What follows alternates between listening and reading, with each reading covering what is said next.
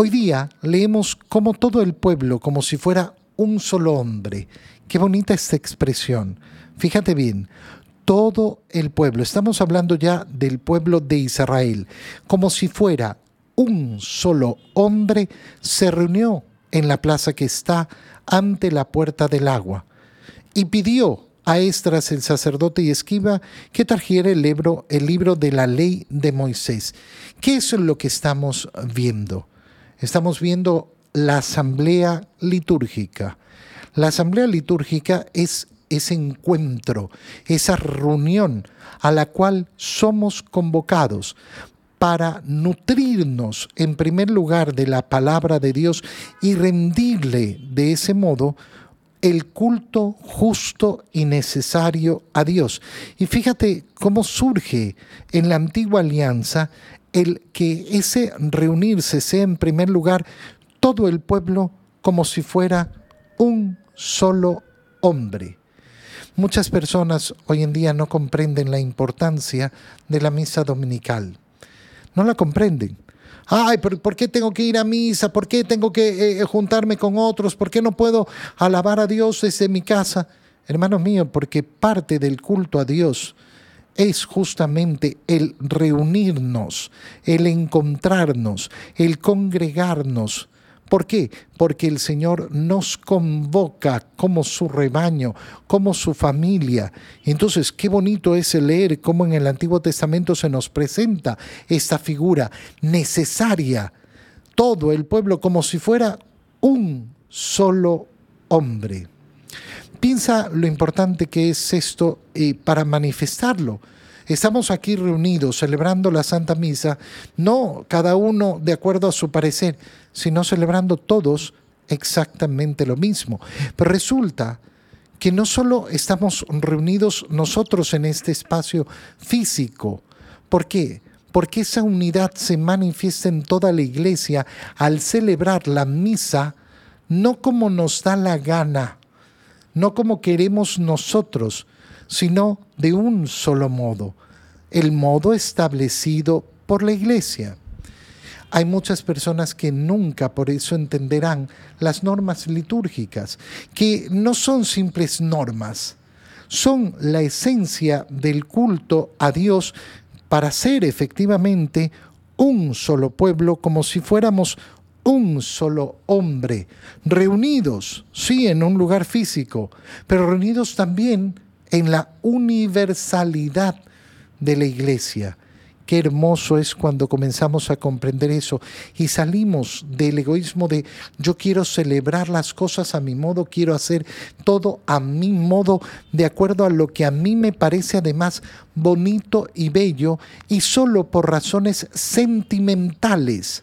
Ay, es que a mí me emociona cuando en la misa se hace esto, se hace el otro. Oye, y tantas veces se hacen locuras.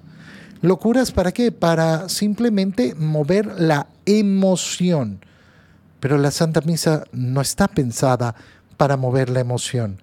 La Santa Misa está pensada en primer lugar para que tú y yo podamos cumplir nuestra obligación, que es justa y necesaria, de rendir el culto a Dios. Se nos manifiesta, eh, en segundo lugar, cómo se le pide a Estras, el sacerdote, que traiga el libro de Moisés el que el Señor había prescrito a Israel. Y Estras trajo el libro de la ley ante la asamblea, que estaba formada por hombres y mujeres y todos aquellos que tenían uso de razón. Y entonces leyó desde el amanecer hasta el mediodía. Qué interesante es ver lo que dura esa asamblea litúrgica. Oye, cuando una persona se queja porque la misa es larga. Cuidado, ¿eh? hay que tener mucho cuidado con, con, con, qué es lo que yo establezco como largo. Ay, pero ¿por qué hacen tan largo? ¿Por qué los sacerdotes hablan tanto y no sé qué? Oye, hermano mío, disculpa, te metes a ver cualquier película y te pasas ahí dos horas, viendo a veces cualquier porquería, cualquier tontería, cualquier cosa. Y entonces no importa el tiempo. Te pasas hablando de banalidades eh, y cosas sin ninguna, ninguna relevancia y te puedes pasar horas, horas hablando de banalidades. Y ahí no importa. Pero resulta que en la misa, si se alarga un poquito más de lo que yo quiero, entonces me quejo. No tengo un problema. Tengo un problema yo, no, no es el problema del otro, no es el problema del cura. Tengo un problema yo de lo que significa para mí rendir el culto a Dios, ofrecer a Dios el culto, ofrecer a Dios mi cariño, mi amor. Tal vez me he olvidado que la primera manifestación de amor a Dios se vive yendo a la misa el domingo. La primera. Si no está esa, cualquier otra mm, va a quedar siempre cortada. No, yo amo a Dios así, así, así. Ya no vas a misa el domingo. Lo primero, lo esencial, no está. Si no está lo esencial, lo segundo y peor, lo que puede ser accidental, no va, no va, a cambiar mucho tu existencia, no va a cambiar mucho tu vida. Desde la mañana, desde el amanecer hasta el mediodía, leyeron y después la palabra es explicada. ¿Y qué les dicen a la gente? Estén alegres, porque es un día de fiesta.